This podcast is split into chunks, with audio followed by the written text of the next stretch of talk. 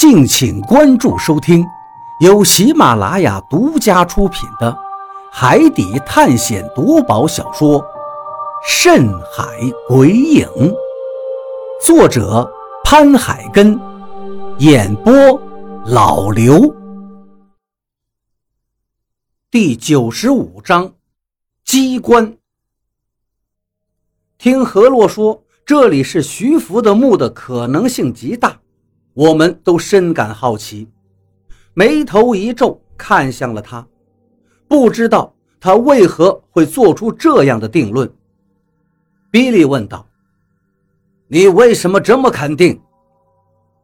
何洛笑了笑，指了指那口石棺道：“因为这口石棺。”石棺，大家更是一头雾水，不知道眼前这口石棺。怎么就会跟徐福扯上关系呢？见大家都是一脸不解的样子，何洛解释道：“大家忘了吗？这里还是属于百慕大的海域范围，也就是说，因为诅咒的原因，在这岛上如果死了的话，就会落一个魂飞魄散的悲惨结局。这个我们知道，可是……”这跟徐福又有什么关系呢？比利依旧是不解，追问了起来。当然有关系。如果你是徐福，带着五百童男童女来到这仙岛上生活，知道在此地老死的话，会变成魂飞魄散的一个结局，你会怎么办？何洛说到这儿，抬头问向了比利。比利一愣。想了一想，说道：“我当然会想办法离开这里。”何洛笑着摇了摇头。可是，如果秦国在四处追捕你呢？你又能往哪儿逃？毕竟这里才是你想要的可以生存的仙境啊！哦，那该怎么办？比利疑惑道。何洛接着分析。徐福骗秦始皇说帮他寻找不老药，从秦始皇手中骗了五百童男童女，大老远的来到这里，显然不愿意离开，而是想在这里享受皇帝一样的日子，所以他一定会在此地活到终老。不过，他知道在这里老死之后的下场，所以他也一定会想办法让自己死后。灵魂不会因为诅咒的原因而魂飞魄散，那么他想到的办法，就是利用眼前这种明石打造的石棺。听到这里，我顿时恍然大悟。因为明石打造的石棺可以锁魂，所以徐福就能保证在自己死后不会魂飞魄散了。何洛点了点头。没错，加上张广川之前也说过，这里的兵俑就是秦皇时期的东西，所以我怀疑这个墓就是徐福的墓。当然，除非徐福就没来过这里。说完，何洛转头看向了比利，比利说道：“他来过，还带着五百童男童女过来的，这一点是不会有错的。”这时。张广川好奇地问道：“你怎么这么肯定？”比利点了点头说：“这一点我是十分肯定的。”那既然如此，为什么这里只有一口徐福的棺材，看不到那五百童男童女陪葬的棺木呢？张广川继续问道。听到张广川这个话，我们也都是一愣。对呀，这里只有一口棺材。而这口棺材应该就是徐福的，那他带来的五百童男童女呢？难道没有让他们陪葬吗？比利则是一脸郁闷地说道：“我也想不通这件事，所以才会一到这里就觉得不对。”何洛眉头一皱，又问向比利：“你要找的不是徐福，而是那五百童男童女？”听到这个话，我感到十分的诧异，于是也看向了比利。哪知道这还真是被何洛给猜中了。只见比利微微一愣，然后点了点头。这一下我就更好奇了，比利，你找那五百童男童女的墓，为什么呀？这的确很让人想不明白。如果说要盗墓，那肯定是盗徐福的墓，毕竟徐福的墓里才有可能有宝贝。而徐福带来的五百童男童女，怎么可能会比徐福的墓里有更多值钱的东西呢？要知道，那五百童男童女只不过是徐福带过来给他当奴仆的。当然，何洛和张广川对此也是十分的不解。比利笑了笑，说道：“如果我说我要寻找的不老药，就是在那五百童男童女身上，你们会相信吗？”啊！不老药在徐福的五百童男童女身上。听到比利这个话，所有人都大吃一惊，一脸的不敢置信。比利笑了笑，继续说道：“我就知道你们不会相信，不过这确实是真的。”我看了看他，觉得他应该说的就是真的。毕竟他当时进来发现这里只有一口棺材时，就一脸的郁闷，嘴里一直在嘀咕着是不是找错了。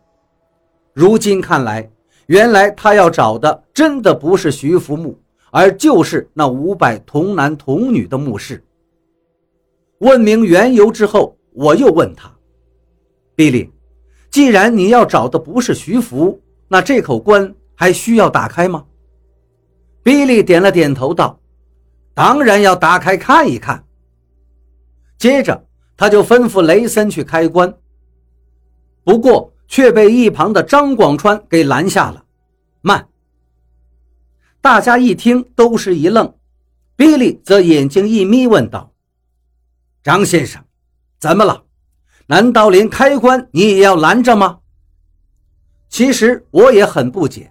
心想，这里虽然都是秦朝的文物，但是如今远离中国。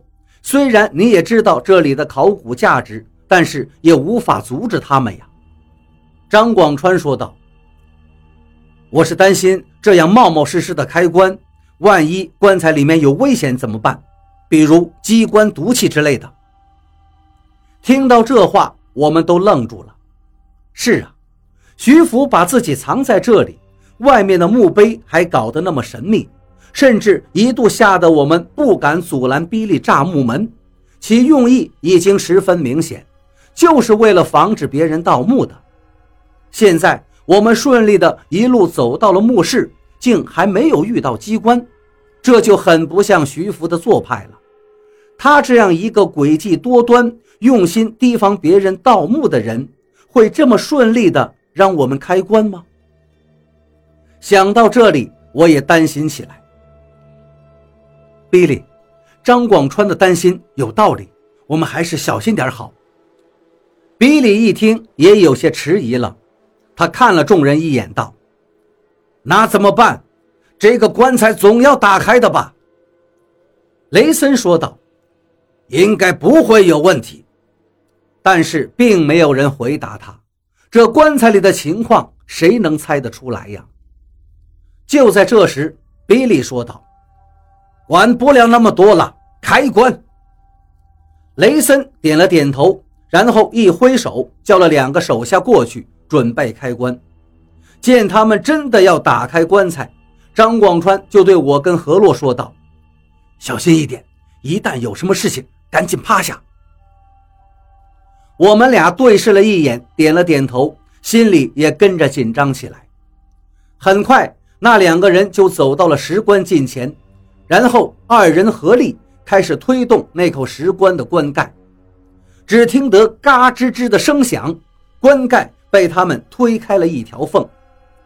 他们停了一下，看了看四周，显然也是担心会触动什么机关。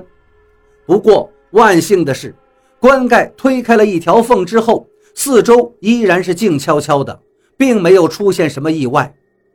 这一下，大家都略松了一口气。